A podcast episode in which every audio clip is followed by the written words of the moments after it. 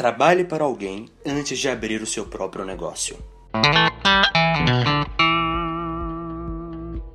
Olá, aqui é o João Vitor, fundador do Empreenda Junto e apresentador do Empreendendo Cast, o podcast para quem quer empreender. No episódio de hoje, eu quero conversar sobre uma coisa que acontece muito com empreendedores, especialmente os mais jovens como eu. Para quem não sabe, eu tenho 21 anos, vou fazer 22 no final desse ano. Eu comecei a empreender com 17, comecei a trabalhar com 16. Trabalhei com algumas empresas nacionais, algumas multinacionais. Dentre as nacionais eu já trabalhei na Vale, multinacional trabalhei na Delphi, além de vários outros projetos menores. Já trabalhei com a Fiat, já trabalhei com a Volkswagen. Bem, em resumo, eu trabalhei com muitas grandes empresas antes de caçar abrir a minha primeira startup. E o motivo para fazer isso é bem simples. Você precisa ter experiência, por menor que seja, com negócios, gestão e processos antes de querer abrir uma empresa que dê certo. Um dos maiores motivos pelos quais eu vejo empreendedores falhando na hora de criar um negócio é porque eles vão começar sem experiência nenhuma, literalmente zero. Eles têm somente a teoria daquilo, leem os livros, veem hangouts, ouvem podcasts e quase nunca eles realmente tiveram um único dia de experiência prática trabalhando para alguém. Minha dica para quem está na faculdade e pretende abrir uma startup, começar um negócio, gaste pelo menos seis meses da sua vida trabalhando em uma empresa na área que você quer atuar. Provavelmente isso não vai ajudar no seu negócio, mas isso vai ajudar você a se tornar uma pessoa muito mais preparada para começar o seu próprio negócio. Um exemplo disso quando eu comecei na Delphi Automotive Systems, eu tinha 17 para 18 anos, entrei como estagiário na parte de logística, trabalhava com importações de componentes. Lá dentro eu fui subindo. Então, de estagiário que trabalhava com estoque, controle de peças, eu passei a fazer importação de peças para novos projetos, passei a controlar novos projetos na parte de logística, fazia a ponte entre a engenharia e a parte logística, contatava fornecedores, contatava os contratantes, que no caso era Volkswagen e a Fiat, a Fiat principalmente. A planta em que eu trabalhava era a única fornecedora, melhor, era a maior fornecedora da Fiat aqui no Brasil, porque eu trabalhava em Tabirito e a planta da Fiat, onde produzia os carros, era em Betim. Então, assim, foi uma experiência incrível. Eu vi que eu não me adaptei àquilo, ok? Eu não gostava da estrutura ser rígida, mas eu aprendi muito. Eu aprendi muito mais com dois anos dentro de uma grande empresa, vendo processos, vendo gestão, vendo como as coisas funcionam do que eu aprendi em quatro anos de faculdade. Por mais que você estude, por mais que você leia, veja podcasts, hangouts, vídeos, aulas, nada se compara à experiência prática. E acredite, aqueles seis meses no estágio, vendo como as coisas funcionam na prática na grande empresa, vão te agregar muito.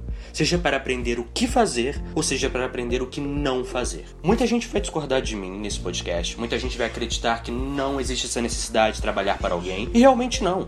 Existem grandes nomes que nunca trabalharam para outras pessoas e mesmo assim construíram grandes negócios. Você pode se aproveitar do aprendizado que você terá na prática com outras pessoas e ter sucesso mais rapidamente no seu negócio, falhar menos no seu negócio, porque você vai ver como outras pessoas falham, que você vai aprender com outras pessoas que fazem certo e errado, ou pode quebrar a cara direto no seu negócio sem experiência nenhuma para aquilo.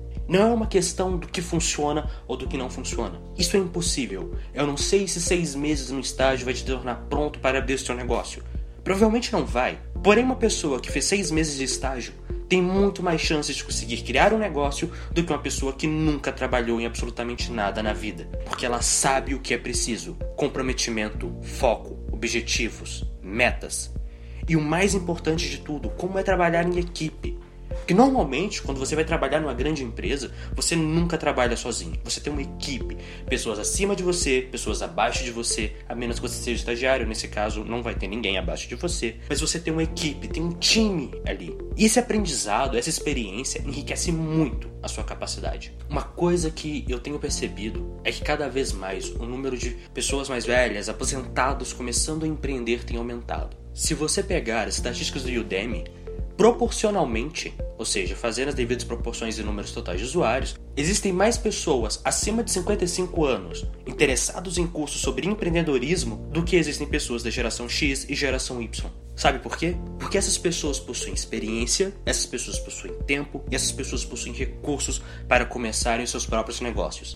Talvez elas não possuam os conhecimentos necessários para começar uma startup, mas elas definitivamente possuem todas as ferramentas para se tornarem capazes de fazer isso. E acredite, se você, sem nenhuma experiência, tentar competir com uma pessoa mais velha, mais experiente e que dedicou seu tempo a aprender, você definitivamente vai perder. Eu não estou falando aqui de competir um recém-formado na faculdade com um aposentado que nunca procurou se aperfeiçoar no mundo do empreendedorismo. Estou falando aqui de pegar uma pessoa com 20, 30 anos de experiência numa área, com tempo, com recursos e que se dedicou dois, três anos a aprender a parte teórica de empreendedorismo e colocar isso do lado com um pivete.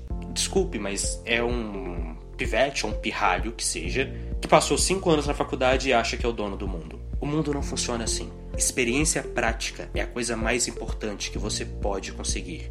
E a forma mais prática, simples, barata e menos dolorosa de se conseguir essa experiência é indo trabalhar para outra pessoa. Faça isso e acredite, você vai me agradecer daqui a alguns anos quando você abrir o seu próprio negócio.